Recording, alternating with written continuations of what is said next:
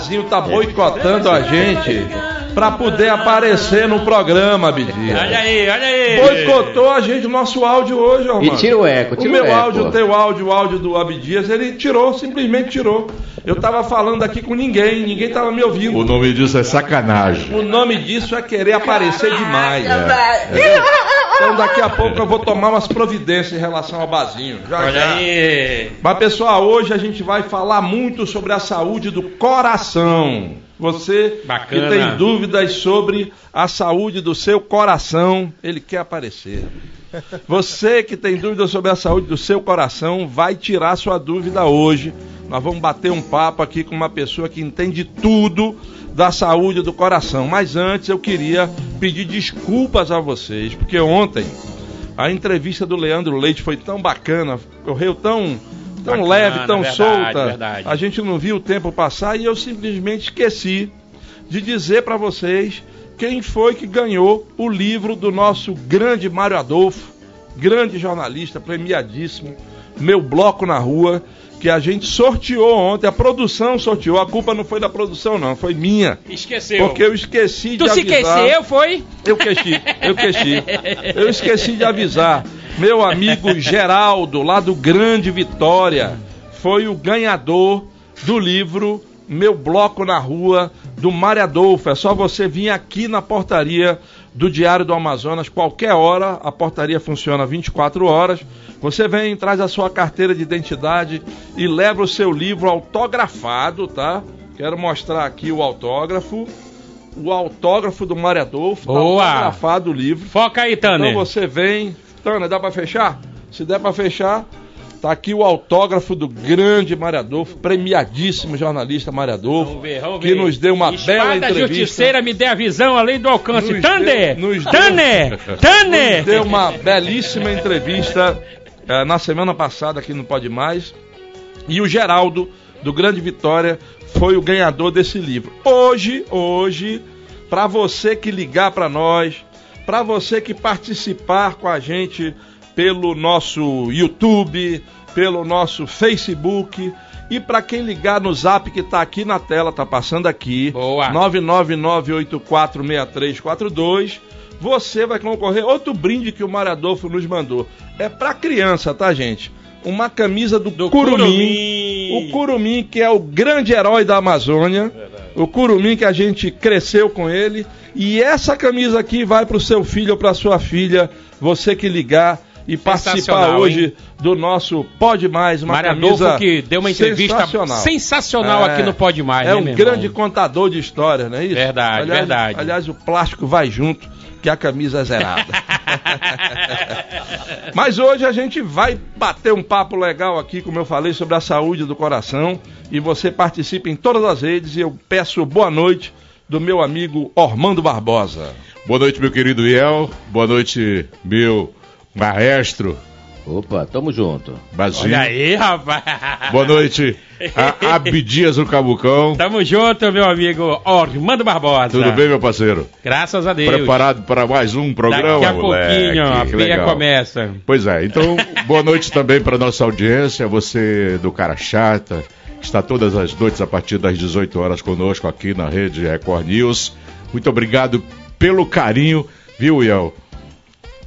Aí nas ruas, nos bares, botecos, balneários, por onde a gente passa, a gente sabe o retorno que a gente tem tido através desse Graças a horário. Felicidade, né? Uma É. felicidade muito grande. Muita gente Realmente. é, acompanhando a gente nos carros, cara. É, legal. No ônibus. Nos ônibus. O pessoal passa mensagem dos ônibus acompanhando. Hoje, com a, com a evolução tecnológica, o cara tá com o celular Uhum. e tá acompanhando a gente no É. YouTube. No, no Vai pro Facebook. Boca Larga. As mídias sociais estão com força total. Viu, Abdias? Vai pro Boca Larga, leva o celular. É, também tem Antigamente isso. ele ia pro Boca Larga com o jornal na mão. Hoje É. ele Ai, vai que com o gostoso. celular, Revista- Só não pode mais. Revista Playboy. Abdias, meu irmão, boa noite. Boa noite, meu compadre El Levi. Boa noite, Armando Barbosa. Boa noite, meu amigo Cássio, que comanda as nossas mídias sociais aí no Instagram. Você Nossa segue produção. a gente, a produção total aí. Olha, você segue a gente no Instagram, arroba é, Pode Mais Amazonas no Instagram. Segue a gente lá, que lá você tem informação de todos os entrevistados que já passaram aqui pelo Pode Mais. E claro, fica por dentro de tudo que acontece também nos bastidores, hein? Aqui na Record News, a Giripoca Pia. Meu amigo Maestro Bazinho, boa noite especial pra você, meu irmão. E hoje, agradecer essa galera que nos acompanha e é em todo canto do Brasil e do mundo. A galera fica ligada através das mídias sociais no programa Pode Mais. A galera se viciou na- das 18 horas às 19h30 a curtir, a ter o entretenimento, mas também é o que a gente faz de melhor: é levar informação pra esse povo aí que tanto precisa, não é verdade? É isso aí. Estamos ao vivo agora pela Record News Manaus, canal 27.1 em TV aberta. Estamos também ao vivo na NET, canal 78. Estamos ao vivo também no YouTube da Rede Record News Manaus e do blog do iellevi.com.br. E estamos no Facebook da Record News Manaus e do blog do iellevi.com.br. Como a Abdias falou, Boa. você pode nos acompanhar também as pílulas do programa que o grande Cássio coloca lá no arroba Pode Mais Amazonas. Amazonas. E se você quiser rever os programas anteriores, você vai no site D24AM, clica lá na aba Pode Mais, que lá estarão todos os programas, inclusive este aqui vai estar lá assim que ele terminar, agradecendo aqui a Tem- direção. tá no Deezer também no, no, no Spotify. né? Pronto, muito Boa. bem lembrado. Estamos no Deezer e no Spotify, na sua plataforma de streaming Em preferida. todas as partes nós estamos dentro. E tá aí, ele tá colocando, ele me rifou da, do vídeo para colocar lá Boa. o Pode Mais, a página com os programas do Pode Mais no D24 AM que você pode acessar. O nome dele é Tanner. Tânia, grande Tânia, obrigado Tânia, sempre pelo apoio aí nos bastidores, o André, a turma toda que nos apoia aqui. Abdias, Bora lá. Assuste o nosso convidado. Vambora, meu compadre, neste exato momento. Boa noite ao povo que nos assiste em qualquer parte do Brasil. Eu digo, ladies and gentlemen, senhoras e senhores, a partir de agora, a giripoca pia, o galo canta o macaco assobia. Quem vai apresentar nosso convidado é seu compadre Abdias, no linguajar do caboclo, diretamente de Parintins. Eu digo, sapo da boca grande, osga do rabo tocó, aranha caranguejeira, guerguela de um bodó. Na tua cabeça, do Brasil e pro mundo inteiro. Pois hoje o nosso convidado é o cardiologista Marcos Grangeiro! Seja bem-vindo. Grande. Cabucão, depois de uma apresentação dessa, pelo amor de Deus. Tamo Obrigado, junto. obrigado pela deferência, que honra. Numa apresentação dessa, o coração vai a mil. Vai a mil, Vai. taquicárdico, com certeza. Seja bem-vindo aí, meu compadre. Ormando e Abdias, o entrevistado de hoje, eu conheço desde que ele era desse tamanhinho. Gitinho. Eu já fui desse tamanho. Ele, desse tamanho. ele com a família dele, ele dorme hoje, né?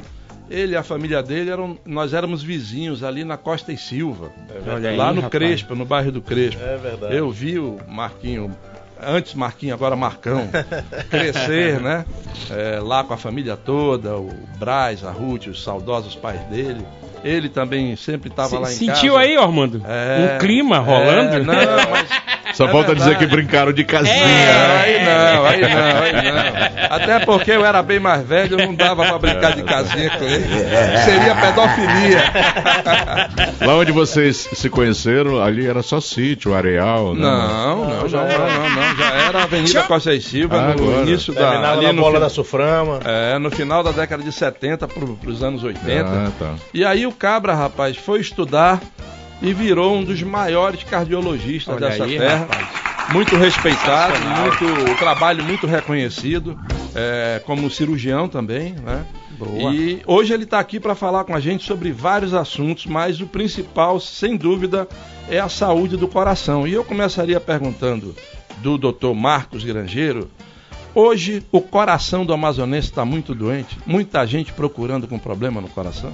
Muita gente. Eu primeiro quero agradecer aqui a receptividade do Abdias, Tamo do junto. Cabucão, né? A sua, uma honra participar aqui do programa Pode, Pode Mais, o programa é, que tem uma audiência altíssima, né? Com todos esses canais, mídia, YouTube, é, internet, é, televisão, né? Brasil e o mundo curtindo aí. Ah, uma honra, obrigado pela receptividade aqui do Ormando, né? Armando Barbosa. Armando Barbosa e o nosso maestro Bazinho. Bazinho. Muito obrigado pela, pela honra de me receber aqui. A saúde do coração realmente é uma saúde precária do coração do amazonense, do brasileiro, mundial, porque o coração, a as doenças do coração são as doenças que mais matam no mundo, né? Talvez é, empatem em alguns, alguns países para os cânceres, é, mas é, e perdem para as doenças de origem de ordem violenta. Mas a doença, a doença do coração é a doença que mais mata. Aqui no Amazonas é, nós temos um hospital especializado em tratamento da doença cardíaca, do qual eu tive a honra de ser diretor no ano passado. Tive uma breve experiência na gestão do Hospital Francisca Mendes, que outrora era dirigido, ah, quem ah, cuidava da sua gestão era a Universidade Federal do Amazonas, através de, uma, de, uma, de um organismo ah, da, da. Não me recordo bem, não me recordo bem agora o nome da, Essa eu vou ficar devendo. essa eu vou ficar devendo. Mas a secretaria assumiu a sua gestão Era a Unisol que Unisol, cuidava lá. exatamente, perdão. É, a, a secretaria assumiu a sua gestão e desde que assumiu a sua gestão nós tivemos ali então pelo menos três diretores, eu fui um deles. É, hoje o Dr. Silas Avelar é um colega, um cirurgião cardiovascular, está à frente da instituição, mas nós temos muitas dificuldades de- de, ah, no Francisca Mendes. Uma delas é, é um hospital que tem na sua gestão, no, no seu funcionamento, 80% do seu funcionamento depende dos, ah, é, dos indenizatórios, do modelo indenizatório, Pagamentos dos indenizatórios. pagamentos indenizatórios, por conta dessa eh, transição da gestão. Né? Então era Unisol e aí acabou o, o- o Estado assumindo a sua, a sua gestão. No meio da correria, a gente está tentando ainda mudar para as licitações para que isso possa tomar um curso mais rápido, mais dinâmico. Infelizmente ainda não tomamos essa, essa medida. O Hospital Franciscamente tem um, um, um vínculo afetivo com, com esse hospital porque há pelo menos 15 anos trabalho lá na assistência, realizando cateterismos e angioplastias coronarianas, né? Então eu tenho uma, é, é, um- uma, um- uma vinculação afetiva com esse hospital. E esse é um, essa é uma bandeira que eu vou defender até não estar mais aqui. Doutor Marcos, a gente aqui conversa muito com o telespectador e deixa ele muito à vontade para perguntar. O pessoal está começando a participar. Alguns estão brincando aqui. Olha, trouxeram o, o nosso amigo Eric, que é lá da rua 16 da Cidade Nova. Olha aí, rapaz. Ele diz aqui: ah, o doutor veio falar do coração. Então eu tenho uma pergunta para o Abdias: será que o teu coração vai aguentar se o Flamengo perder pro Vasco hoje? Meu coração tá preparado, já, meu irmão. já o nosso Assim amigo, como o Flamengo. o nosso amigo Márcio, Pra ganhar. nosso amigo Márcio lá do Educandos, Ele dá boa noite aqui pro Pode Mais e tal. É, avisa pro Armando Barbosa que o nosso Vasco vai atropelar a mulambada hoje. e faz uma pergunta que é muito recorrente pro doutor Marcos Grangeiro. A dor no peito muitas vezes tem a ver com gases. Que as pessoas dizem dor no peito, aí a pessoa pensa, meu coração. É. Mas aí, em algumas ocasiões, as pessoas, não, é gases, isso Às tem a vezes ver. simula, né?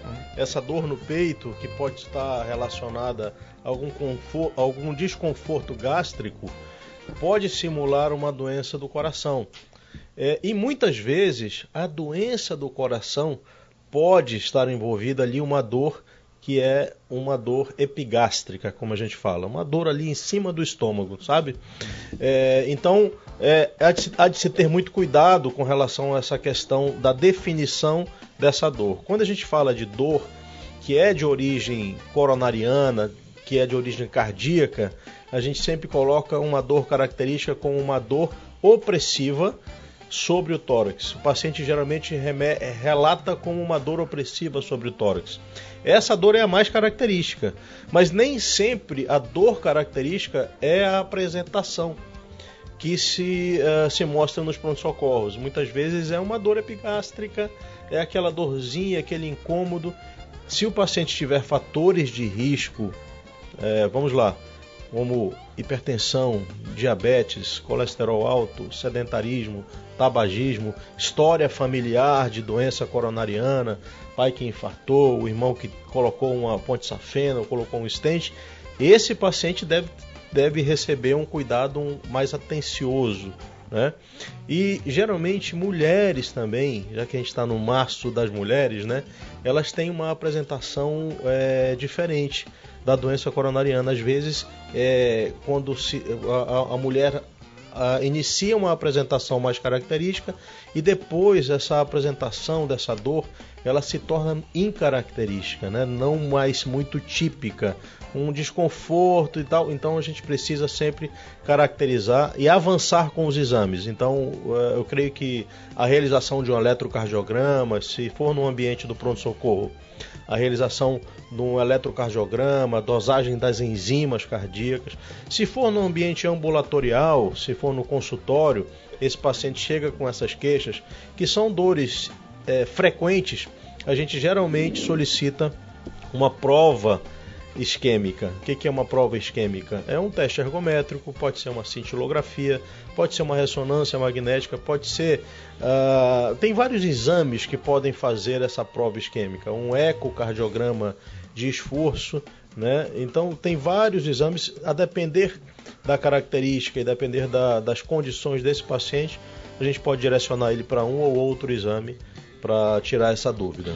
O Oséias, lá da Alvorada, pergunta aqui: o que leva o coração a ficar grande? É, geralmente a o, o- o coração ele cresce devido à, hipertensão. É, A, a- a maior das vezes, na- no mais das vezes, ele cresce por conta da hipertensão. Né? A cardiopatia, que é a doença do coração é, dilatada, ela pode estar relacionada com doença isquêmica, doença das artérias coronárias. Ela pode estar relacionada com a hipertensão de longa data mal tratada, né? É, tratada de forma inadequada. Então, o que, que acontece? O co- coração, quando trabalha sob um regime de pressão, ele tem que fazer mais força. Quando ele faz mais força, estou dando aqui uma explicação bem ah, simples para que as pessoas possam entender ah, como é que Claro. é esse processo. Quando ele faz mais força, a primeira coisa que acontece é que esse coração fica mais espesso, mais musculoso, é, porque ele está trabalhando sob pressão. E aí, essa é a primeira. ah, é- é- essa geralmente é a primeira ah, alteração que ocorre. A partir do momento que continua essa, esse regime de pressão maior, o segundo, ah, a segunda alteração que ocorre é a dilatação desse ventrículo, dilatação do coração, de modo que a parede fica menos espessa e mais delgada e o, o, o ventrículo aumenta, né? a, a câmara aumenta. E isso vai trazer a insuficiência cardíaca. Esse é o que a gente chama de coração grande, coração dilatado. Doutor Marcos, primeiramente, Obrigado pela sua presença de tamanha importância para nós. A honra é minha. Eu tenho três amigos que estão, inclusive, dois internados por conta do coração grande. A cura? A cura. Bem, a o coração grande, na verdade, ele tem que ser é, manipulado de, de de forma a, ao paciente. é, a gente tem estágios né, desse coração grande. Então, me- o medicamento, o que, que ele faz? O medicamento faz com que o paciente possa realizar as atividades diárias é, sem sentir cansaço. Como é que é feito isso? As medicações reduzem a frequência cardíaca, reduzem o edema periférico o e, e fazem com que o coração eh, trabalhe eh, melhor. Reduzem pré e pós-carga, então o coração trabalha com, com menos trabalho, eh, com menos carga, vamos dizer Mas assim. o tamanho dele continua. O tamanho dele continua. Quando você pergunta ah, se há tratamento, o tratamento é medicamentoso é, e necessário para que ele continue fazendo suas atividades sem o, o- sem sentir cansaço, vamos dizer assim. Agora, é, quando é num jovem que tem uma insuficiência cardíaca, que é um jovem, por exemplo, que fez uma miocardite absurda, ou que esse jovem teve um, um problema de Chagas. Chagas também pode aumentar o coração, doença de Chagas. É, essa doença de Chagas num jovem que tenha um perfil para realização de transplante cardíaco, e aí sim está indicado o transplante para que esse paciente possa ter uma sobrevida, a, sobrevida que se esperava ter. Né? Em pacientes mais idosos, é, com uma, uma insuficiência cardíaca absurda é, e que tenham, que, que tenham é, mais idade, outros fatores de risco, etc., a, o transplante não está indicado. Em pacientes jovens, sem fatores de risco, a não ser o, o aumento do, da câmara cardíaca, esses pacientes têm a indicação precisa para fazer o transplante cardíaco. Quando se faz o transplante, ah, muita gente acha que ah, fez o transplante e está resolvido o problema. Esses pacientes precisam ser acompanhados com muita frequência, uma frequência muito é, é, próxima do cardiologista, porque ele precisa realizar, ficar tomando uma medicação é, o resto da vida. Essa medicação para evitar a rejeição ao órgão, né? Então é necessário que ele tome essa medicação para que tenha uma vida normal, vamos dizer assim. É, você falou agora das mulheres, né? E eu lembrei aqui da, da minha esposa que nós passamos é, um sufoco, né? Ela teve, ficou grávida, teve pressão alta, né? E tiveram que dar um remédio ali para conter a pressão alta dela. Ela teve o nosso filho e tipo continuou tendo a pressão alta. Nós procuramos um cardiologista, ele receitou lá um metidopa, né? E um celozoc para ela fazer o tratamento de seis meses. Esse tratamento já concluiu, mas ela ainda continua com a pressão alta. Isso aí pode afetar o coração. O que, que ela deve fazer agora? Ela já teve o bebê. já já está com seis meses, sete Essa- meses. essa- essas medicações estão é, após a- a- Após o parto, o né? parto. E, e outra pergunta, ela não tinha hipertensão antes Não. da gravidez. Ela Não. começou a ficar grávida Isso, é, na gravidez. na gravidez, na gravidez. e ainda permanece. Ela está amamentando? Tá. Tá amamentando, Tá né? amamentando. Vejam, muitas mulheres têm esse histórico de eh, se tornarem hipertensas Uhum. a partir da gravidez, né? Algumas conseguem a remissão da hipertensão, Certo. seja por uma questão da dieta, da redução de peso. Geralmente a mulher aumenta de peso durante a gravidez Isso. e isso contribui para o aumento da hipertensão. E quando ela retoma o seu peso inicial, ela vai ter também ainda uma redução é, é, da pressão arterial. É possível que a gente ainda tenha seis meses, né? É. Ainda tenha algum resquício para que ah, ela confira, é, ela tenha ainda essa hipertensão. Mas é possível também que ah, ela permaneça hipertensa logo após, mesmo retornando Mesmo ao com todo o peso, tratamento aí de- mesmo com todo o tratamento. É, a hipertensão ela não tem cura, vamos dizer assim, ela tem controle. Controle. Se for necessário, e, e o controle nem sempre é medicamentoso. A gente fala assim, ah, é hipertenso, toma remédio. Não, nem sempre é medicamentoso. Começa com prescrição de atividade física e a prescrição de uma alimentação mais saudável, né? E, inclusive incluindo alguns ingredientes que são necessários e que conduzem a uma, uma pressão melhor. É, isso, uma avaliação com o nutricionista e uma orientação com o nutricionista é essencial para que a gente tenha essa, essa, essas orientações, né? Ô, gente- Opa. sim, vai, vai. Não, é porque a gente falou na alimentação, né? E muita gente é, que, que passa por isso, por ser hipertenso, pressão alta, às vezes tem um problema no coração, é, faz farra com sal, né? O sal é um veneno para isso, né? O sal, o sal tá, tá envolvido nessa, nessa gênese da hipertensão, né? Hum. E o consumo de sal do brasileiro é um dos maiores do mundo, né? O consumo médio de sal do brasileiro está em torno de 12 a 13 gramas, quando o esperado para a população seria em torno de 3. É, é muito sal o consumo médio do brasileiro. Então, quando a gente fala de restrição nutricional, quando a gente fala de orientação nutricional, está envolvido também uma dieta hipossódica. Só que quando a gente vai olhar os, o- o- o- os constituintes dos alimentos industrializados, Tudo tem sal, né? tudo tem muito sódio. E aí quando você olha assim do lado, por exemplo, daqueles temperos completos, né? Você olha do lado ali, tem tanto de sódio e é 25% do que a gente tem que consumir durante todo o dia.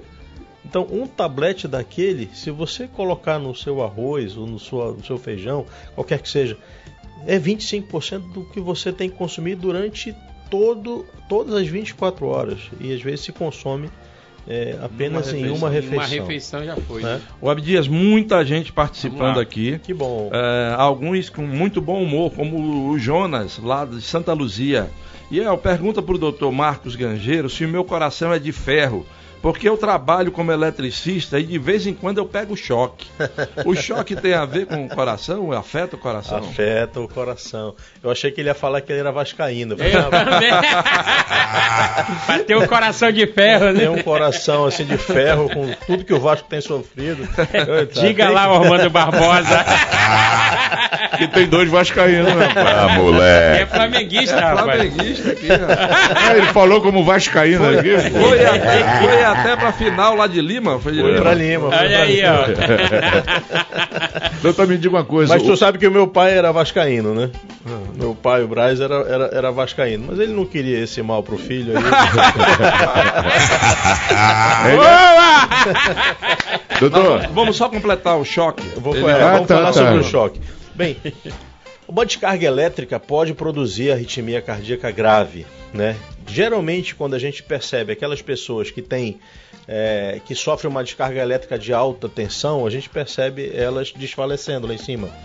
Estão ali no, no- no- são operadores ali é, em cabos de alta energia, elas elas desfalecem. Essa descarga elétrica pode produzir uma arritmia grave, uma parada cardiorrespiratória e ser é, fatal, se não atendida, né? É, e, e essa questão do porque, o que, que é o fenômeno da contratilidade do coração? O fenômeno da contratilidade do coração, Papai do Céu colocou lá uma bateria e essa bateria ela tem uma autonomia, né? E essa descarga elétrica que passa pelos fios, vamos dizer assim, do coração, e que produzem o, a contratilidade, né? De despolariz, elas despolarizam e essa contratilidade, o efeito mecânico, é originado de um efeito elétrico inicialmente. Então, essa energia elétrica externa pode gerar uma parada cardíaca, sim, e, essas, eh, e essa arritmia ser fatal. O, o Sabazinho, lá no barracão da Reino Unido, sofreu uma descarga. Ele era eletricista, trabalhava lá com a ferragem da escola e veio a falecer por conta disso. Né? Pegou lá uma descarga forte e foi embora, nosso amigo. Mas eu quero fazer uma pergunta para você, meu querido doutor Marcos, a respeito, a respeito do, do Covid. O Covid alterou o batimento cardíaco da humanidade? Aí eu Olha. vou completar com a pergunta aqui, nesse mesmo sentido, do Glauber Medeiros, lá do Ouro Verde. Pergunta ao doutor se houve aumento de problemas cardíacos durante e após a pandemia da Covid-19, citando inclusive as principais sequelas e qual é o principal meio de tratamento dessas sequelas. Certo. A gente percebeu muito, muitas alterações do ritmo do coração. A gente percebeu muita é, inflamação, a, mio- a famosa miocardite. É, muita gente chegou ao consultório é, dos cardiologistas em Manaus com queixas diversas e quando feita uma avaliação se percebeu que tinha ali uma inflamação do miocárdio, né? a famosa miocardite. Isso pode produzir alterações do ritmo, isso pode produzir insuficiência cardíaca, dependendo do, ah, vamos dizer assim, do, da extensão dessa miocardite. E, e sim, esses pacientes, quero citar também que os pacientes cardiopatas eh, têm uma, uma predisposição de evolução das piores fases da Covid. Creio que por isso nós tivemos muitas perdas, muitas mortes que foram mortes assim inexplicáveis. Poxa, mas não tinha nada, ele nunca é, era, tinha uma Era saúde, atleta, tinha né? uma saúde de ferro, nunca foi, nunca foi ao médico. Quando ele fala a última frase, nunca foi ao médico, a gente já descobre qual é a situação. Porque se não foi ao médico e não tem uma, alter, uma, uma avaliação de rotina, às vezes não sabe que é cardiopata. Há muita cardiopatia que é silenciosa, que é silente. E muitas vezes, é, nós homens principalmente, e falando de Covid, ela afetou muito mais homens do que mulheres. É, falando, de, falando de Covid, bem, é, os cardiopatas, os homens, ah, aqueles que tinham sobrepeso, todos esses fatores são fatores que, que eram predisponentes naquelas pessoas que tinham Covid grave, que precisavam de intubação, que precisavam de leitos de UTI e que ah, ou que morreram com, com precocidade. Então, muitas mortes evitáveis nós tivemos nessa pandemia. Eu, costum- eu costumava dizer, né, a gente enfrentando aquela, aquele tsunami, que nós enfrentamos, eh, nós fomos, Manaus foi o epicentro da, da pandemia mundial. Porque o que nós tivemos em janeiro, só recordar aqui o que nós passamos. Quando nós tivemos até dezembro de 2020, nós tínhamos cerca de um pouco mais de 5 mil mortes em Manaus. Nos primeiros 15 dias de janeiro, nós tivemos mais outros 5 mil mortos pela pandemia. Se isso não for, não considerar Manaus como o epicentro da pandemia, né, é, e muitas dessas pessoas estavam nessas condições de ou de sobrepeso ou de cardiopatia, né, eram cardiopatas ou pacientes idosos que tinham outras comorbidades e que tinham essas ah, e que portanto tinham essa predisposição para evolução fatal ou de formas graves, né? Olha lá, E- doutor, muita gente participando aqui, registrando, né? É, o Rodney Farache, do Terra Nova, dizendo que o programa trouxe uma alternativa mais alegre para os finais de tarde do Manauara. Obrigado, Boa. Rodney. É, o nosso amigo Frank, lá do Nossa Senhora de Fátima 2, considera esse o melhor programa da TV Amazonense hoje e quer participar do sorteio da camisa. A minha filha de 8 anos vai adorar. Ô, Frank, nós estamos sorteando, só para lembrar, a camisa que o grande jornalista Mário Adolfo nos mandou do Curumim, essa camisa que está aqui. Sensacional. O Curumim, o protetor da floresta, o grande herói da Amazônia. Vamos sortear no final para você que está participando aqui. É, já o Roberto dos Montes das Oliveiras é, diz que, já que os convidados desafiam o maestro a cantar uma música, ele também queria que os telespectadores pudessem desafiar o Abdias, por Bora. exemplo, a cantar a música Chiframento. Chiframento tá no meu segundo DVD, rapaz. Gravado lá no Rancho Sertanejo. É isso aí. Problema de água e luz. Chifre não dói, ele só dá é sede. A Letícia do Japim 2 Ela diz que hoje, com o doutor Marcos aqui, o coração dela tá indo a mil.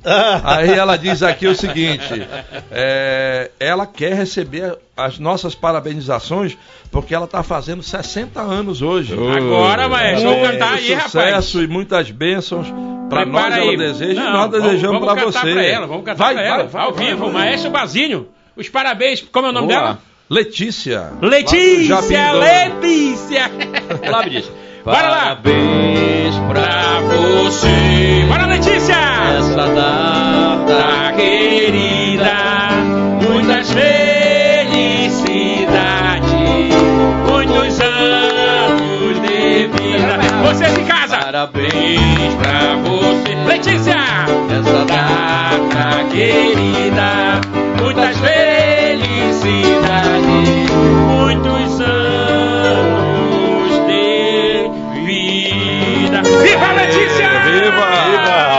Manda, 60. manda a localização.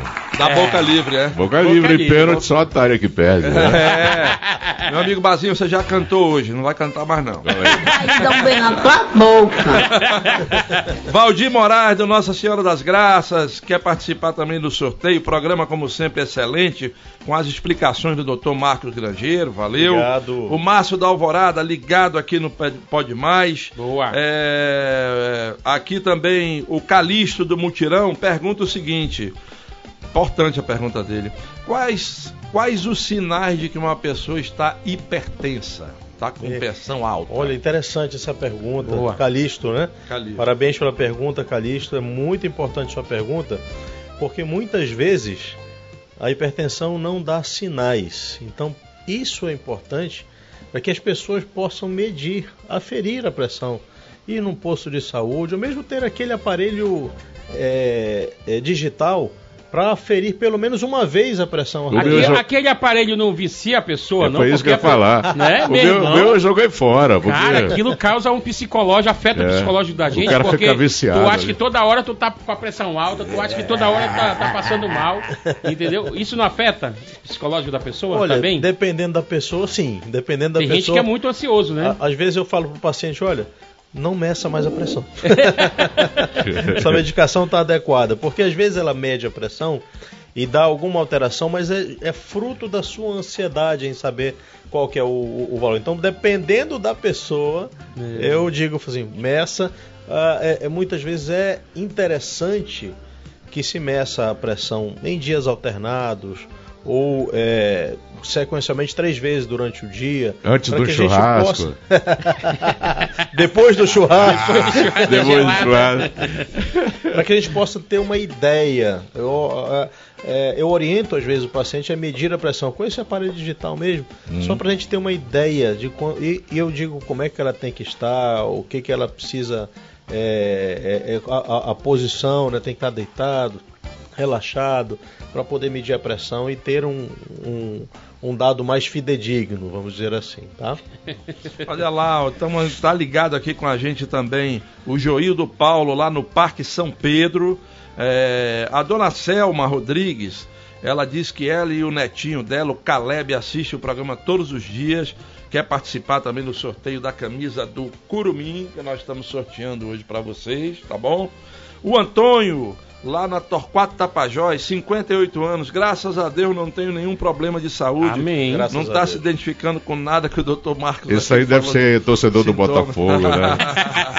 É tranquilão. Ah, Ele manda um abraço especial pro Armando Barbosa. Obrigado, a obrigado. quem ele ouve de longas datas, Poxa, desde a Rádio moleque. Difusora. Nossa. Ele fala aqui Faz o Antônio, tempo, hein? lá da Torquato. Ei, El, é, deixa, eu- deixa eu dar, dar- concluir aqui uma, uma pergunta que é, muita gente fez pra mim é, no, no contexto, porque meu pai teve um princípio de infarto, né? Então, tipo assim, a pessoa que nunca passou por isso na, na vida, de repente acontece com alguém ali na sua frente. O que, que ele pode fazer para tentar ajudar essa pessoa a chegar no hospital o mais rápido possível, mas ter aqueles primeiros socorros, né? Boa. Qual é essa, essa primeira Muito ação? boa, muito boa, Bidias. Eu, eu vou só tentar responder a, a pergunta do Calixto que eu acho que não ficou respondida. Isso, isso. Certo. É, em relação à questão da pressão arterial, é, às, às vezes a pessoa, ah, eu não, não sinto nada, então minha pressão está boa. Muitas vezes a pressão está alta e ela nem sabe disso. Então, se você tem é, acima de 35 anos, se você tem histórico na família, pais hipertensos, irmãos Isso. hipertensos, meça a pressão uma vez por outra, não, não, não tem problema nenhum, tá? Mas respondendo a sua pergunta, né? Você Certo. falou, a senhor falou um, um termo que a gente ouve muito, princípio de infarto. o Princípio que, que de vem a infarto. ser princípio de infarto? Na verdade, esse termo, ele é incorreto, porque ou a pessoa teve um infarto ou ela não teve. Hum. Porque muitas vezes o infarto é um infarto que a gente caracteriza como ah, uma obstrução não total da artéria. O que, que é um infarto? O infarto é quando ah, uma artéria. Eu vou fazer uma, uma analogia bem simples para que os telespectadores possam eh, entender. Digamos que a gente tenha um pequeno, eh, um pequeno jardim e ele é irrigado por três eh, mangueiras, Mangueiras. pequenas mangueiras.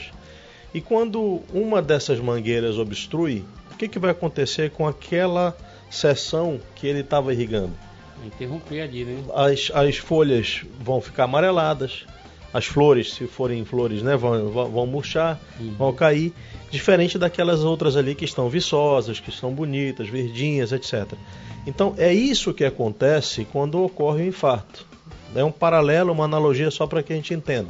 Quando uma artéria coronária obstrui, essa artéria essa artéria coronária ela está irrigando uma massa, uma porção de, de músculo do coração que vai sofrer. Então, esse miocárdio, esse, esse pedaço de músculo do coração, vai sofrer o que a gente chama de lesão, de corrente de lesão e talvez até necrose.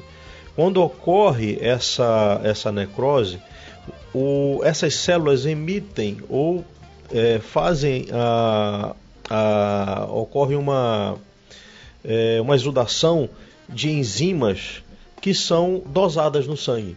Então, o que, que, o que, que a gente primeiro pede para um paciente que está com uma suspeita no, no, de no infarto? resumão, no resumão, a pessoa desmaia ali quando tá tendo infarto ou não? É, essa também, esse também é um mito. Hum. Se, se, de- se é, desmaiou, infartou. Se não desmaiou, não infartou. Esse é um mito. A pessoa pode até desmaiar se ela, vamos assim dizer, se ela tiver uma parada cardiorrespiratória, que pode ser causada pelo infarto. Entendi. O infarto é a obstrução da artéria. A artéria obstruiu. Então já é totalmente diferente aqui. O infarto é um, a, o, A parada cardiorrespiratória. já é outro. O que, que é a parada cardiorrespiratória? É a, Consequência do. do- a arritmia grave causada pela isquemia na, na artéria coronária, pela, pela, pela falta de sangue no músculo cardíaco. O músculo cardíaco fica suscetível a. Lembra que eu comentei acerca da, da, da, da, da corrente elétrica no coração? Sim. Então, essa corrente elétrica ela fica anárquica. Ela não, ela não ocorre do da forma correta e, e predispõe a uma, é, uma arritmia grave, que a gente chama fibrilação ventricular, que nada mais é que uma parada cardiorrespiratória. Então, esse paciente que sofreu esses dias, essa semana, eu atendi um paciente que foi que estava jogando futebol e sentiu uma dor no peito. Ele- e o filho o levou a uma unidade de pronto atendimento, de pronto atendimento. E quando ele deu entrada na unidade de pron- de pronto atendimento, eh, foi identificado que ele estava com uma ah, com um infarto em evolução, eh, por conta da alteração no eletrocardiograma.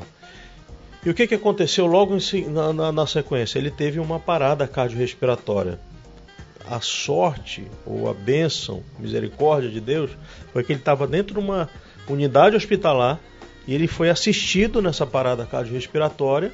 Fizeram uma manobra de ressuscitação Certo. e ele voltou.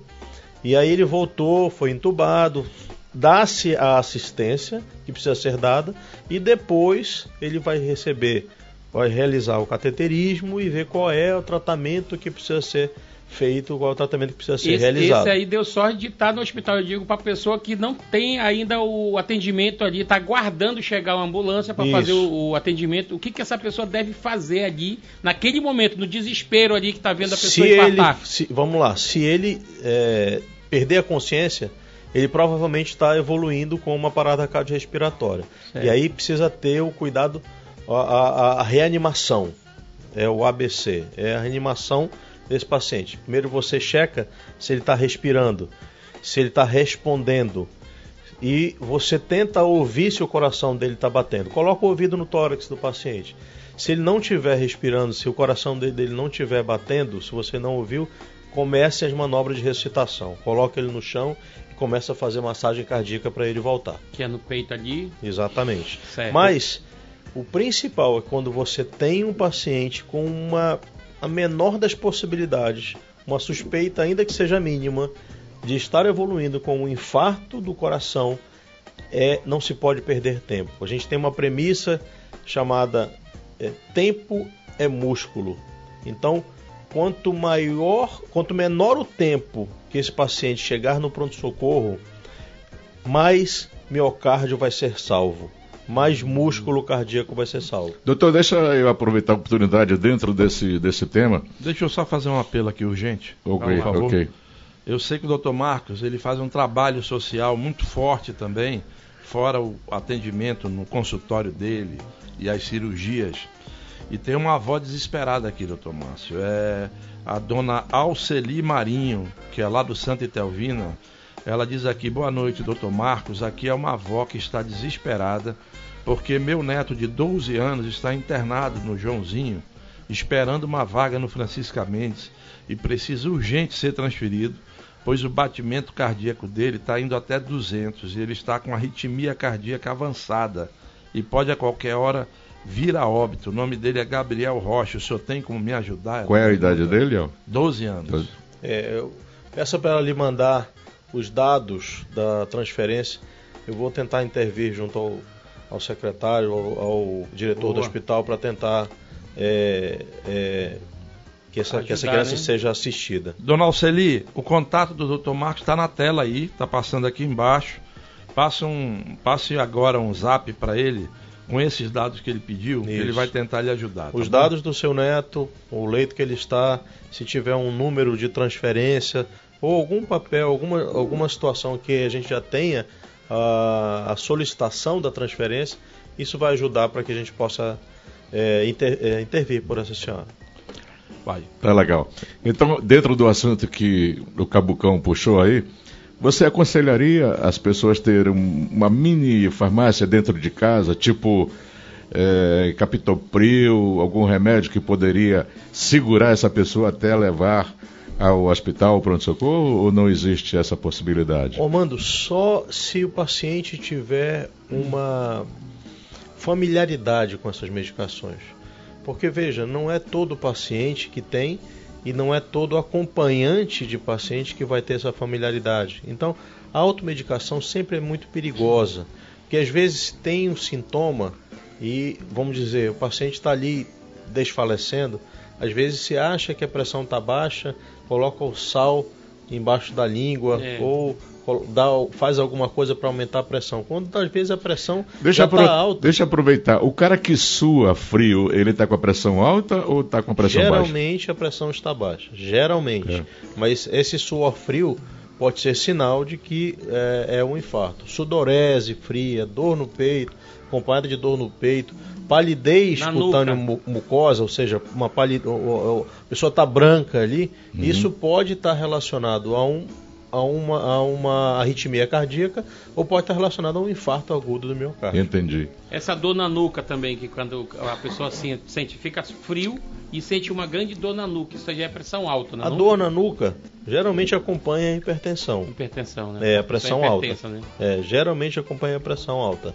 E muita- muitas pessoas que acompanham, porque a minha mãe ela é enfermeira, né? E a gente foi criado ali naquele contexto, é, tomando alguns, algumas medicações ali.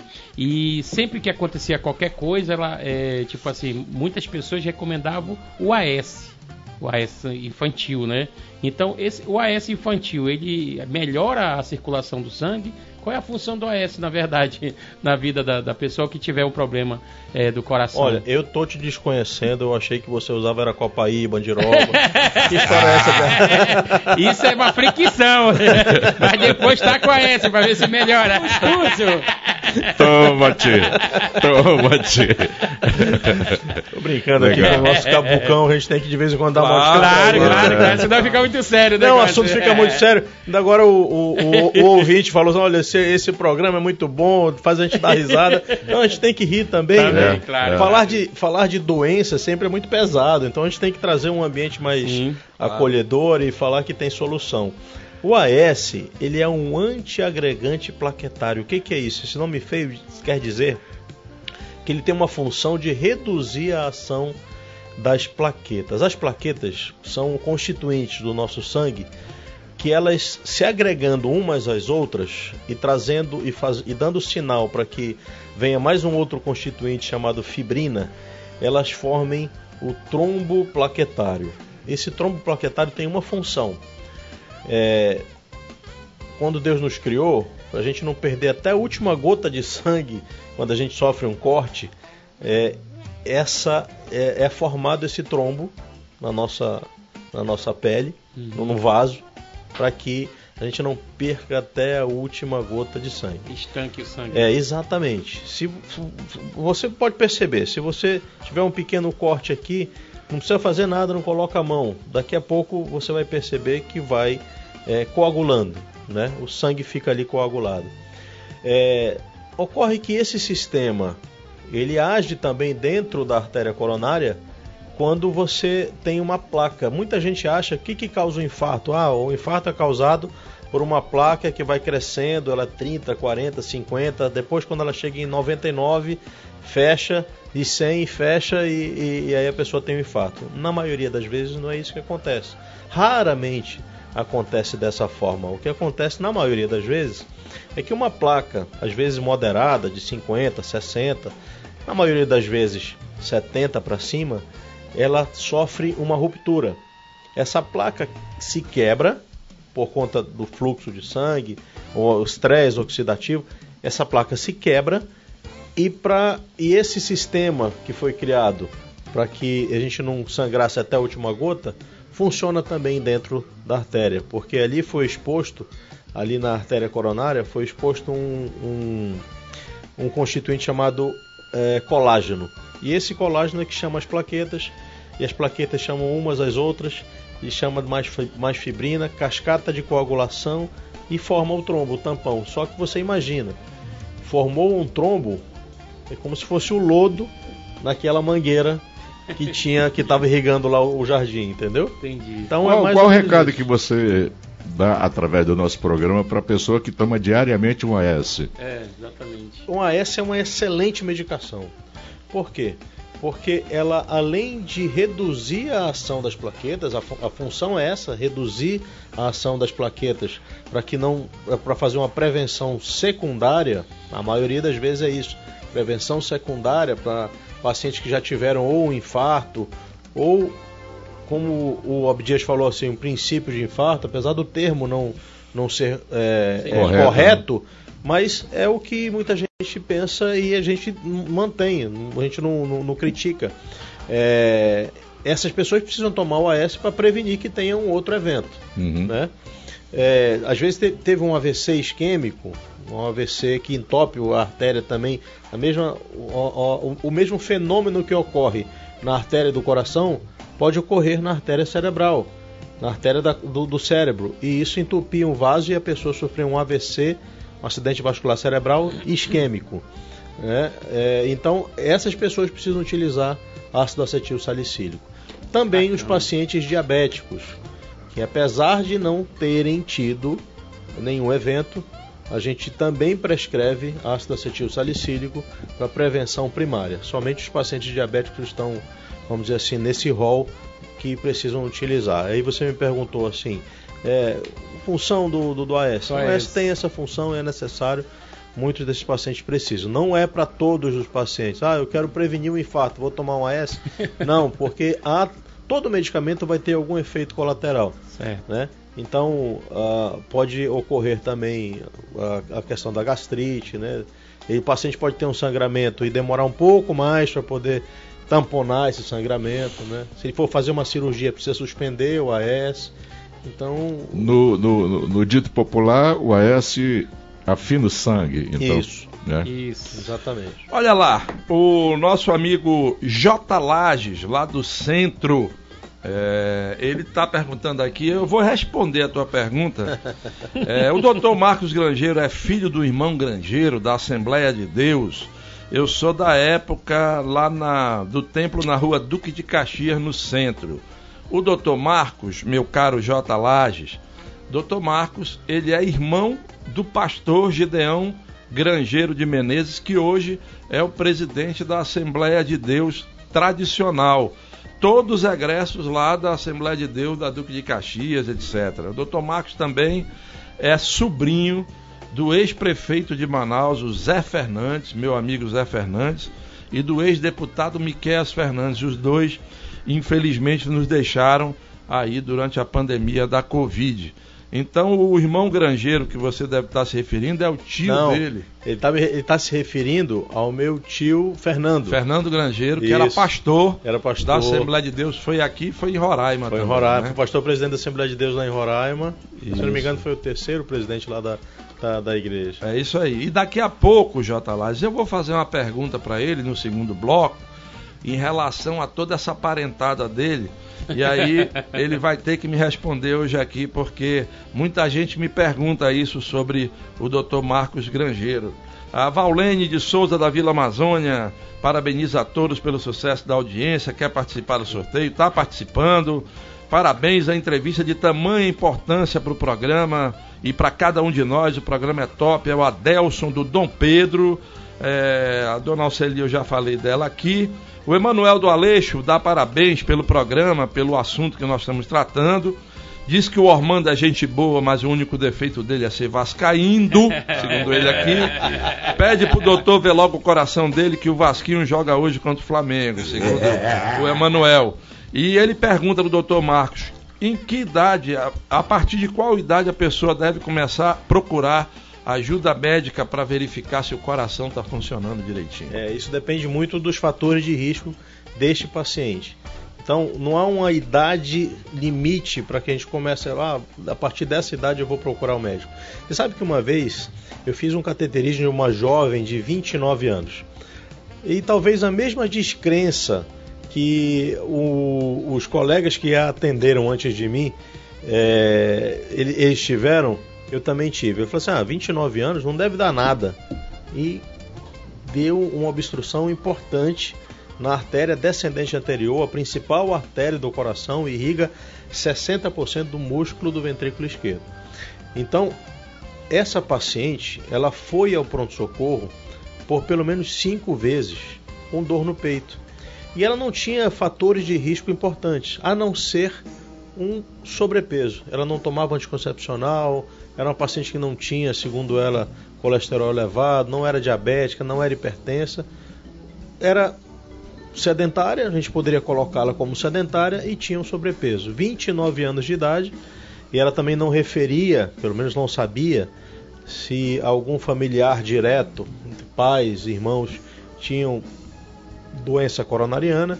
Então é, é, era muito fraco a questão de fatores de risco dela. Mas ela fez é, esse cateterismo e, me- e- e somente na quinta vez, antes do cateterismo, quando ela foi ao pronto-socorro, o médico solicitou um eletrocardiograma e identificou ali um é, infarto agudo do miocárdio. Estou falando isso porque, para responder a pergunta do ouvinte, e dizendo que às vezes a gente precisa de uma avaliação é, inicial. A gente precisa é, é, ir ao médico para ele colocar aqui quais são os fatores de risco que são mais importantes. E a gente tentar mudar aquilo que é modificável. Existem fatores de risco que são modificáveis e fatores de risco que não são modificáveis. Quais são os não modificáveis? Genética. A gente não vai mudar nossa genética. A gente pode reduzir a expressão da nossa genética. Como?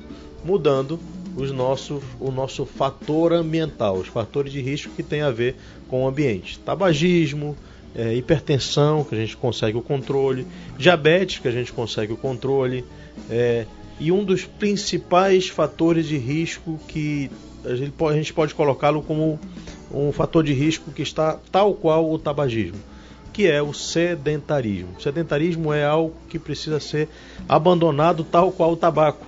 Fazer atividade física é algo que traz benefícios não somente para a prevenção cardiovascular, mas para a prevenção, sobretudo, de cânceres, é, de doenças é, é, das mais diversas. Enfim. Bom, nós vamos para o nosso intervalo comercial agora, pagar a lojinha, senão vamos botar a gente para fora daqui, né? Tem que pagar a lojinha. E Gostei da daqui a caneca, pouco hein? nós estamos de volta. Opa, estamos juntos. Daqui a pouco estamos de volta, vamos anunciar no final do programa o sorteio da camisa do Curumim, o herói, o último herói da Amazônia, para a sua criança, para o seu filho. E a gente volta também com o desafio do maestro. Boa. E eu vou botar o convidado na pressão. Ah, eu agora vou me deu botar bem. o convidado na pressão. Já já, Eu depois vou ter do que intervalo. cantar? Eu vou ter que cantar? Não, não aguenta- precisa. calma teu coração Se aí. quiser, canta. Se Calma quiser, teu canta. coração, Se doutor. toca- Calma teu coração. Acalma seu coração. doutor. Se tocar um louvor aí eu canto. Ah, muito bem. Bora, não sai daí Já não. já estamos de volta aqui com o Dr. Marcos Grangeira, Grangeiro, cardiologista. É rapidinho. Vem sentir essa pressão. Pode mais. Vem sentir essa pressão. Pode mais. Estamos de volta aqui com Boa! o Dr. Marcos Grangeiro, falando tudo sobre o coração. Muita participação, obrigado pela participação de vocês. Muita audiência a essa altura. Quero reforçar, vamos sortear no final do programa essa camisa do Curumim, o último herói da Amazônia, para o seu filho ou para sua filha. Já já a gente fala quem foi o vencedor do sorteio. Agora, antes do desafio, que eu vou pedir ao Dr. Marcos, como sempre, que faça um desafio. Vou só registrar uma mensagem interessante aqui que chegou, doutor Marcos, do Eduardo Figueiredo, lá do Campos Elíseos. Ele diz aqui: Felicitações para o doutor Marcos, o melhor cardiologista intervencionista de Manaus e quem sabe do Brasil. Devo muito a ele por estar escrevendo aqui hoje para o programa. Deve ter sido. Eduardo é meu paciente há muitos anos. Cara que eu prezo muito. Ele e a esposa. Eu conheci, na verdade, fazendo a intervenção da esposa dele, é a Lucinilde. E os dois são meus pacientes e a quem eu prezo muito. Obrigado pela audiência, Eduardo. Bacana. Oi, El, antes de você entrar na pressão com o doutor, Uhum. gostaria que você divulgasse novamente o nome do ganhador do livro, Bacana. né? Porque a Bom, gente bem fez só no lembrado. início, né? Ontem eu fiquei devendo. Geraldo Verdade. do Grande Vitória, você ganhou o livro do Mário Adolfo, Meu Bloco na Rua, que ontem nós sorteamos, mas eu esqueci, culpa minha, de falar o ganhador, o vencedor.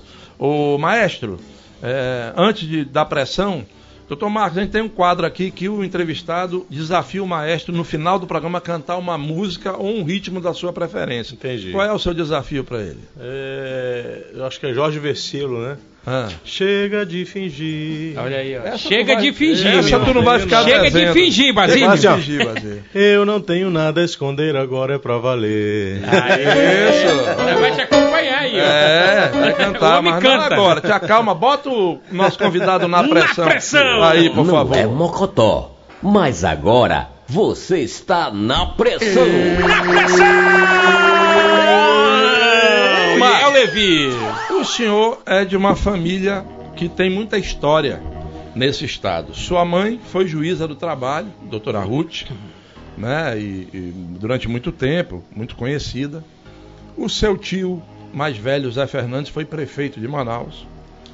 Seu outro tio, Miquel Fernandes, foi vereador em Manaus, foi deputado estadual em Manaus, né? É, o seu o seu outro tio, Mário Bastos, foi deputado estadual e foi é, uma pessoa que teve uma história política aqui na cidade. Não está na hora da família ter um representante de novo? É, não passa pela sua cabeça essa possibilidade de entrar? O senhor é tão articulado, atende tanta gente, já fez um trabalho social importante. Passa pela sua cabeça essa história da política? E El, obrigado pela tua pergunta. Isso não é pressão nenhuma sobre mim, porque eu nunca tive essa pretensão. Até algum tempo atrás eu nunca tive essa pretensão. Mas como disse agora os versos da, da canção que eu solicitei aqui para o Maestro Bazinho, agora é para valer, né? Então, é, eu tenho é, Deus tocou no meu coração para que eu pudesse realmente apresentar meu nome. Eu sempre fui uma pessoa muito reservada e sempre gostei muito do anonimato. Às vezes as pessoas chegavam no meu consultório perguntavam: ah, senhor que é o Dr. Marcos Grangeiro? Eu achei que fosse alguém com mais idade e tal. É, agora que meus cabelos estão ficando mais brancos, né? talvez, né? talvez as pessoas já não se, é, é, se assustem tanto, né? Mas nesse momento é um momento que eu percebo, principalmente depois da minha experiência na gestão do Hospital Francisca Mendes, eu percebi que muitas das coisas que a gente precisa para a melhoria da saúde dependem é, de movimentos que são políticos. E, para ser sincero, todas as coisas que a gente consegue, se a gente tiver uma, um representante que tenha esse interesse, as coisas vão acontecer. Então, é, o primeiro movimento que aconteceu foi esse movimento é, pessoal, entendo dessa maneira, de sair da, da caverna e sair da, do anonimato e apresentar à sociedade o meu nome como uma opção para é, vir a, a ocupar uma vaga no parlamento estadual. Né? Então a legislação me permite que eu, que eu diga isso. Sou pré-candidato a deputado estadual pelo, pelo meu estado e eu creio que tenho algo a contribuir e a entregar para a minha sociedade. É, e eu acho que o parlamentar, ou quem aspira uma cadeira na Assembleia Legislativa, não pode pensar em si mesmo, ele precisa pensar na sociedade, nos males que afligem a sociedade. É, e como eu tive uma experiência assim muito transformadora é, ao longo da minha vida, mas principalmente nessa questão é, na, na minha experiência em gestão, e nesses últimos dois anos, para mim foi muito doloroso perder estes meus tios que você fez referência, perder meu tio Benjamin também, é, perdi, perdi, o tio José, que foi prefeito e deputado federal por três legislaturas, inclusive deputado federal constituinte, e perdi o tio Miqueias Fernandes, que foi o primeiro aí, que era uma pessoa que era referência, é, para mim. Grande advogado também. Um, um, um, segundo pai, posso dizer assim. É, minha mãe, depois que o tio José faleceu, faleceu 11 dias depois, após um, um evento cardíaco. Né? Deus me poupou da aflição de assistir minha mãe partindo. Era, é, era algo que já se anunciava. E ela mesmo, ela mesma, no, na cerimônia fúnebre do meu tio José, falou que ela seria a próxima. E Deus a levou 11 dias depois, num evento cardíaco. É algo que ainda me sinto saudade, enfim. Mas entendo que é o momento. E depois é, partiu o tio Benjamin nesse ano de 2021, e 21, de janeiro de 2021. Então é algo que eu preciso é, honrar a memória dessas pessoas e, sobretudo, é, oferecer algo para a minha sociedade, para a minha comunidade, que ela precisa e que, ao meu ver, os nossos representantes ainda não estão fazendo. Bacana. Não foi pressão, Não foi foi, pressão. revelação. foi revelação. A minha intuição estava certa. O homem quer continuar a tradição da família. Bacana, bacana. E tem todo o direito disso, afinal, se preparou. É uma pessoa hoje. A gente vê tanta gente despreparada na política que um cabra desse preparado na, política, na nossa política. No samba a gente chama de pomba rolô. É. Aquele cara que quer sair não é. Ei, El, manda um Vai. abraço pra galera de Macapá curtindo a gente. É, lá em Macapá, o Jô Lima tá mandando um abraço aqui pro programa Pode Mais, tá curtindo demais aí. Todos os dias ele acompanha diretamente de Macapá. Então, vai um abraço ao povo de Macapá que nos dá a honra, né, cara, de nos dar essa audiência sensacional aí no Macapá. Bacana. Depois dessa, desse intervalo e do doutor tomar uma aguinha porque se emocionou, lembrando da família. Até o chá de urubu ele tomou. Todo mundo é. Agora vamos retomar então no- o nosso assunto que é a saúde do coração. Estamos com um dos maiores especialistas Boa. em saúde do coração aqui, que é o Dr. Marcos Grangeiro. Tem várias perguntas aqui chegando sobre losartana. Eu vou fazer duas aqui que chegaram. Uma da Ilma lá do Lago Azul e outra aqui do nosso amigo Dilson do Tarumã Açu. A Ilma diz aqui o seguinte: gostaria de saber sobre a medicação losartana. Já foi substituída por outra? Pois a maioria dos hipertensos ou idosos não estão mais querendo tomar essa medicação. E o Dilson diz aqui: excelente tema abordado por vocês, parabéns. A pergunta para o Dr. Marcos é sobre o medicamento losartana. Vi na internet uma matéria que seria retirado pela Anvisa devido a produzir efeitos colaterais, podendo as pessoas contraírem câncer. Isso é verdade?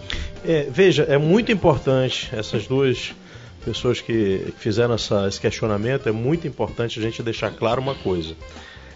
A losartana não vai sair do mercado. É, o que houve foi um determinado laboratório, chamado Medley, é, notou impurezas em um lote do, do medicamento losartana. Ela retirou do mercado esse, é, essa, esse lote. É, essas impurezas poderiam ser cancerígenas. Poderiam ser cancerígenas. Não há estudo que demonstrou que essas pessoas que tomaram losartana por longo período é, ficaram, é, tiveram ou desenvolveram câncer. Assim, impurezas que foram identificadas num determinado lote de um determinado uh, laboratório e esse laboratório a, avisa à sociedade que é necessário que se essas pessoas estão tomando, se há pessoas tomando a losartana de determinado lote da, do laboratório da Medley, elas precisam entregar, trocar, é, reaver o seu dinheiro nas farmácias ou é, trocar na, nos postos de saúde para que continue seu tratamento. Losartana é um dos melhores medicamentos por conta do seu custo, por conta da sua acessibilidade, é um dos melhores medicamentos para hipertensão arterial que uh, nós temos disponíveis, no, tanto no, no, na saúde pública quanto uh, nas farmácias, nas farmácias privadas. Então, há necessidade da gente deixar muito claro aqui uma coisa: a losartana não causa câncer o que foi identificado que determinado lote da Medley, laboratório Medley, é, notou impurezas nessas, é, nesse lote e fez um recall para retirada do mercado desse lote. Né? Não sei se a Medley vai continuar produzindo a losartana, porque quando faz, ah, quando há essa, essa informação, as pessoas já ficam um tanto que é, preocupadas pra, em comprar, mas vejam, é, quando uma empresa identifica e divulga isso, ela está demonstrando uma responsabilidade social.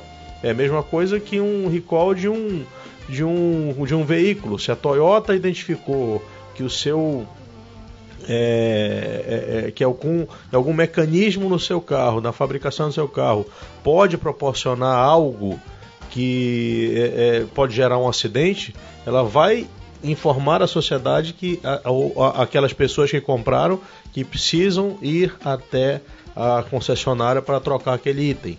Né? Então é, há também aí uma responsabilidade social da Medley, do laboratório Medley, para que identificou essas impurezas e anunciou para a sociedade esse recall.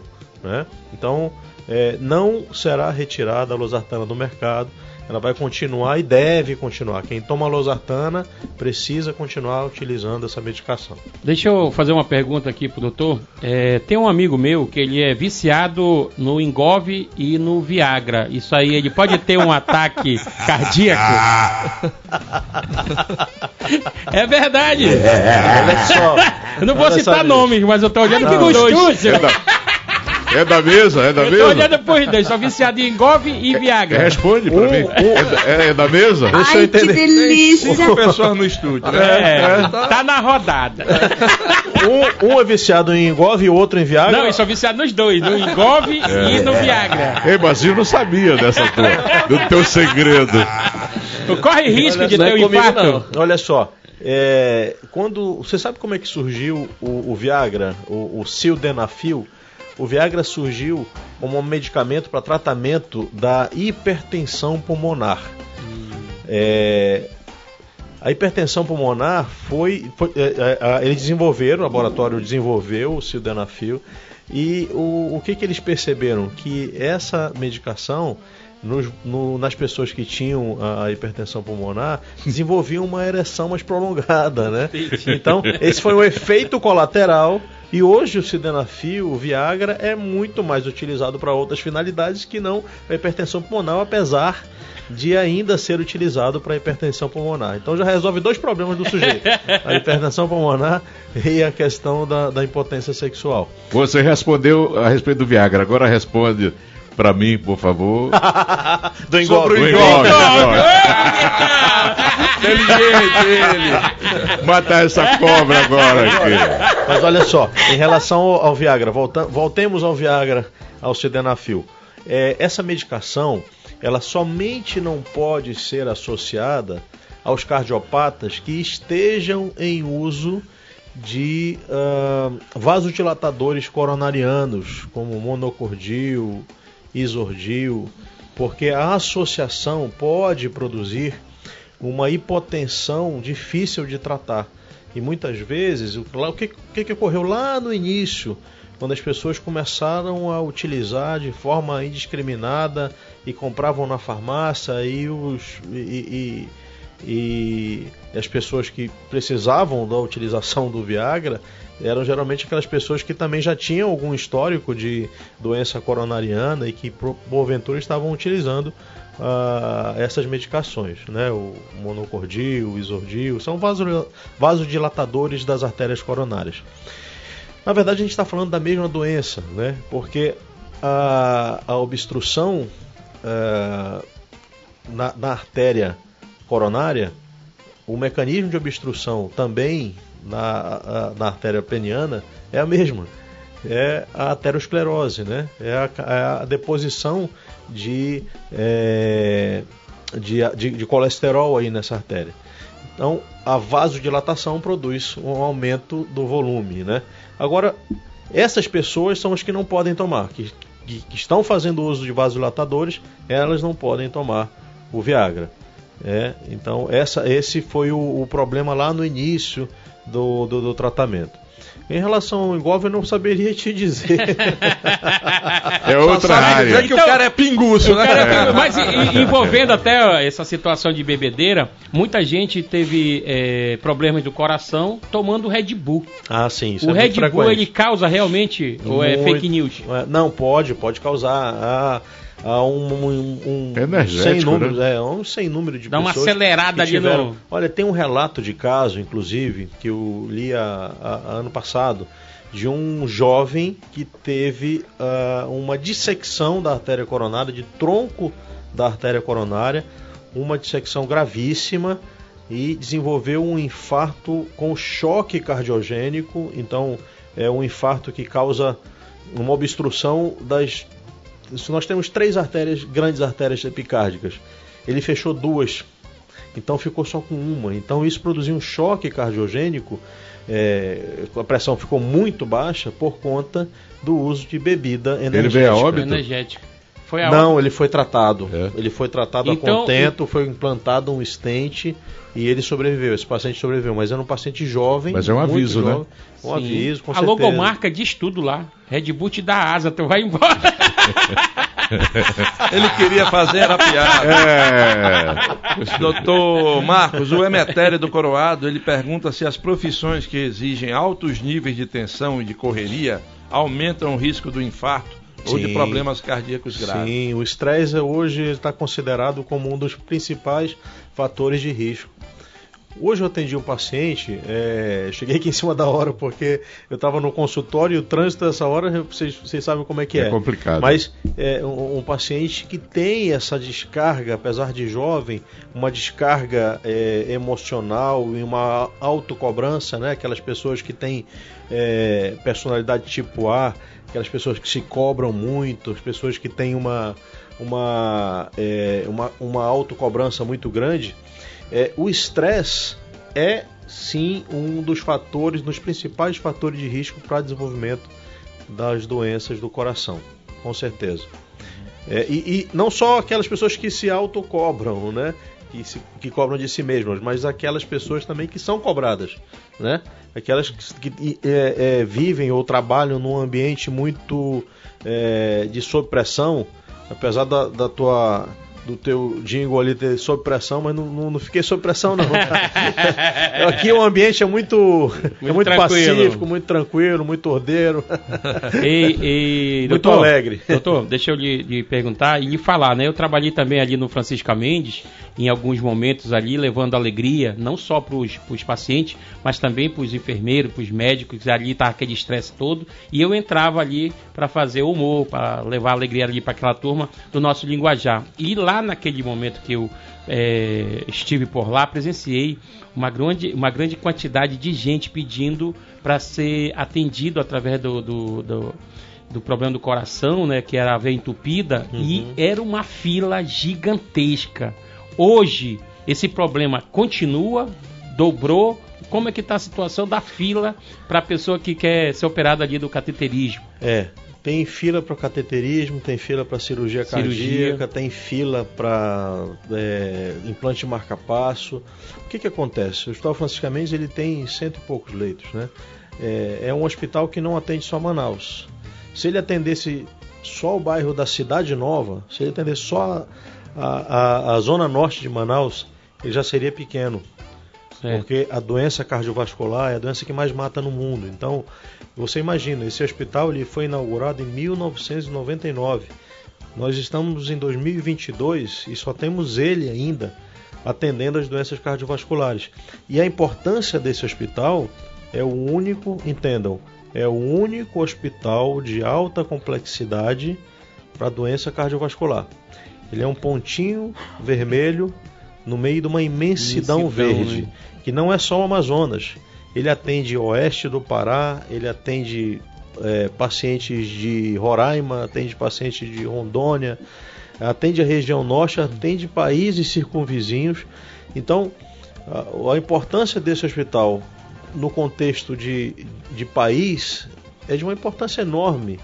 E nós temos ali no hospital é, funcionários abnegados, Silvano ainda está por lá ainda? O Silvano está fazendo uma, uma especialização em São Paulo Hum, é, e, tá, e vai se formar e vai voltar, se Deus quiser, pô, é um, é um com uma. Fera, né? uma ele está na, na- na- no, no INCOR fazendo uma especialização em, em cirurgia pediátrica, está operando tudo.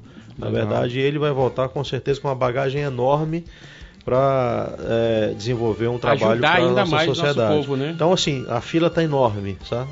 A fila está Então, enorme. certamente que uma das suas A nossa plataformas demanda- prioritárias, se for eleito deputado, será aumentar esse atendimento. A né? gente precisa aumentar, El.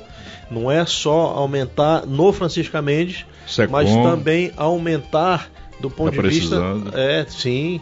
é, a- aumentar do ponto de vista até talvez até de um outro centro de atendimento já da. tá na hora, né, meu irmão? É, nós estamos em 2022, então o hospital. é, é, essa minha experiência de gestão demonstrou que assim a gente tem um hospital ali que é inacessível para a maioria da população. Olha essa senhora que ligou aqui desesperada para o atendimento do seu, do seu neto. Com certeza essa criança está numa fila que e há uma fila com uma lupa do Ministério Público, é, porque há pessoas que estão ali é, necessitando da- do, do atendimento. Não é só essa criança, mas há outras também, talvez até mais graves, mas a gente vai tentar a- a- ajudar, né? O que a gente precisa, o gestor precisa fazer é tentar melhorar o todo, né? Tentar ah, é, eu fiz alguns projetos na minha gestão lá no Francisca Mendes, e entreguei a secretaria. Graças a Deus o, o meu sucessor levou a cabo pelo menos um deles, que é a, a- o que é o, o mutirão de cateterismo. Eu chamo de mutirão, né? Eles, têm, eles dão outro nome lá, mas é a realização de exames de cateterismo cardíaco nos horários em que a máquina está ociosa. Então, a gente tinha uma fila de 700 pacientes aguardando na, na fila do, do, do SUS para fazer cateterismo cardíaco. Tu entendes que não, é, não são 700 pacientes, são 700 famílias ali que estão angustiadas porque o seu ente não fez o cateterismo ainda. E isso está sendo realizado é, nessa gestão. Bora, bora, El. Doutor Marcos, infelizmente o tempo voou. Voou demais, Rapidinho, rapidinho. E eu queria me comprometer com vocês, muita pergunta. É claro, a gente colocou o contato do Dr. Marcos ali para você também tirar suas dúvidas, mas eu me comprometo com vocês de trazê-lo aqui de novo, Verdade. em breve, para ele responder as perguntas que ainda ficaram, porque muita gente participou. Outra muita pressão, gente né, que essa não colou. É, é. Tem, gente, tem gente, inclusive, já declarando voto no senhor aqui. Olha aí. Olha aí, Dizer. rapaz. É, depois que, Que, que da sua fique candidatura. claro, pela legislação, eu não pedi. É, tudo bem. E você é pré, né? Mas, Pré-candidato. mas é normal, o pessoal pode se manifestar. Exato. Selma Rodrigues, a vovó do Caleb, foi sorteada, Ah. ganhou Aê! a camisa do Curumim, o último herói da Amazônia. Manda Ela é foto do com a Monte camisa. Oliveiras. Eu quero que a senhora mande, venha buscar a camisa aqui É. na portaria do Diário, aqui na Djalma Batista, aqui bem pertinho do Eldorado. A senhora pode vir qualquer hora, traga a sua identidade, pegue a sua camisa. E eu quero que a senhora mande uma foto do netinho com a camisa. Bacana? Agradecendo ao doutor Marcos Grangeiro pela presença aqui. Eu passo a bola, Bazinho. Tu tem pouco tempo. Show de bola. Não faz introdução e canta Já logo o que É. o convidado pediu. Muito obrigado. Ih, já, falou, Ah, já, já perdeu 15 segundos. Teus sinais me confundem da cabeça aos pés, mas por dentro eu te devoro.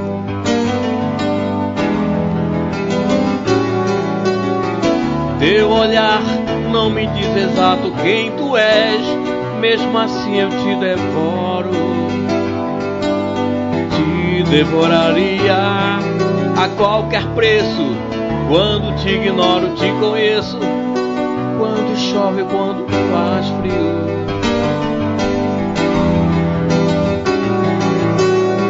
Em outro plano, te devoraria tal Caetano, a Leonardo DiCaprio. É um milagre tudo que Deus criou pensando em você. O quê? Fez a Via Láctea, fez O dinossauro.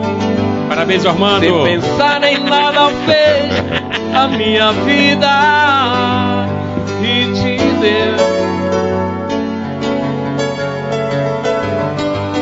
sem pensar em nada que me faz sofrer, sem saber te levar à solidão. Boa noite, boa, erro da letra do Brasil. Esse Marregues Flamengo, pô! Outro tá 0 a zero ainda. Né? Não, Gol do Mengão! 1 a 0 É o desejo, é. desejo. Sentir essa pressão.